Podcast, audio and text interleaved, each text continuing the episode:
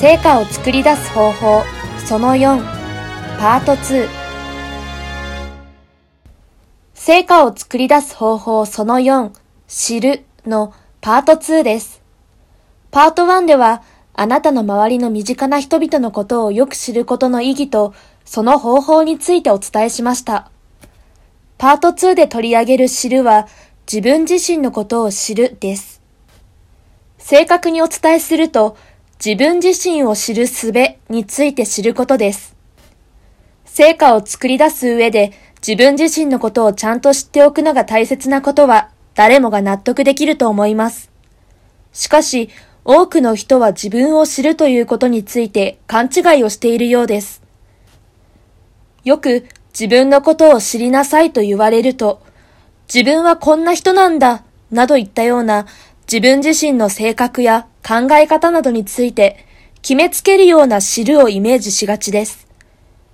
成果を作り出す方法として自分を知るということはそのような知るではありません。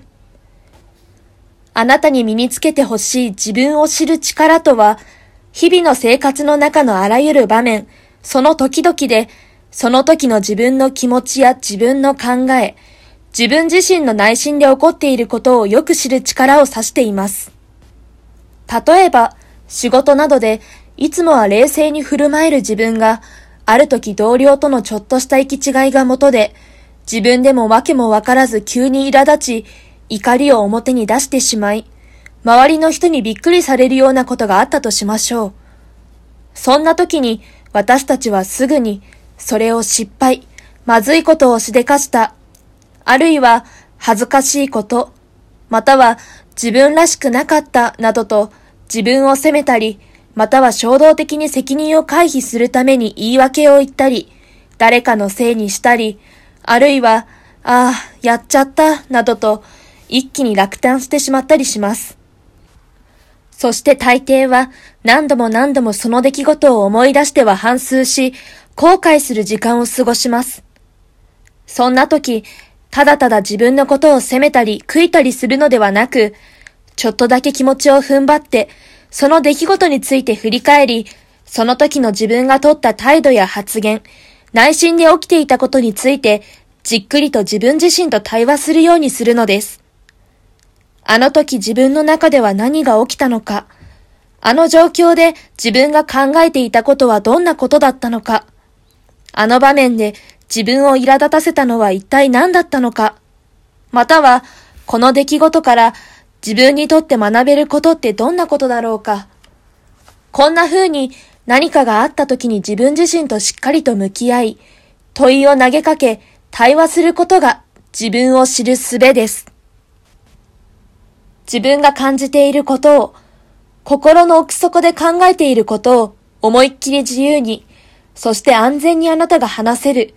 そんな自分自身の話し相手にあなた自身がなってあげるのです。その時、あなたはいいか悪いかとか、それは正しいのか間違っているのかなどといった短絡的な判断や批判をせずに、ただ自分自身の対話相手になります。その時間を設けることで、自分自身をほんの少しの間立ち止まらせ、あなたがあなたの心の内を知るための時間にするのです。このような自分自身との対話能力を高めることが、あなたが身につけるべき二つ目の知るです。繰り返しますが、決して自分のことを決めつけてはいけません。固定概念で自分自身を見ることは、ある意味成果を作り出すことを最も妨げる行為です。自分との対話をおろそかにすると、私たちの人生で少々困った事態を招きやすくしてしまいます。自己対話の不足から来る自己理解の欠乏は、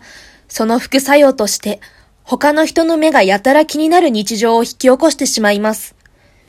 私は人からどう思われているのか、そもそも私は周りの人から好かれているのか、それとも嫌われているのか。こんな風に周りの目を必要以上に気にしてしまうことになります。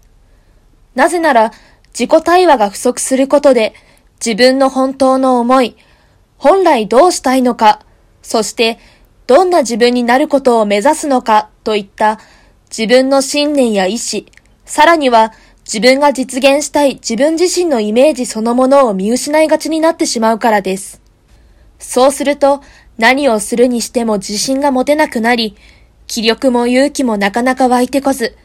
夢や目標が明確になればなるほど逆にもやもやして息苦しさを感じることになってしまいます。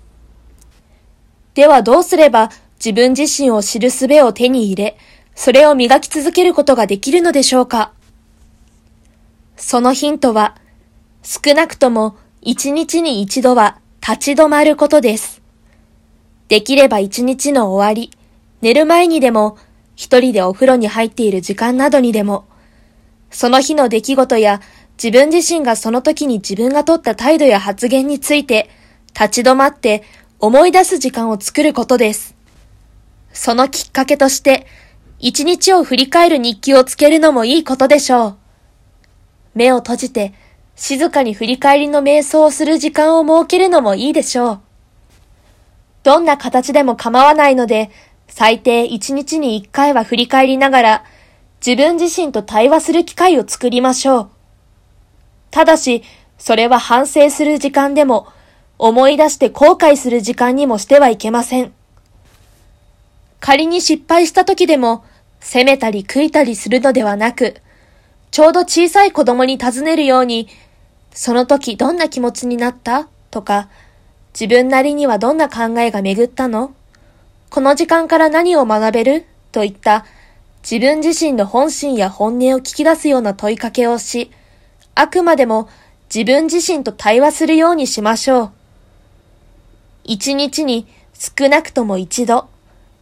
自分自身と話をする時間を作ること。それは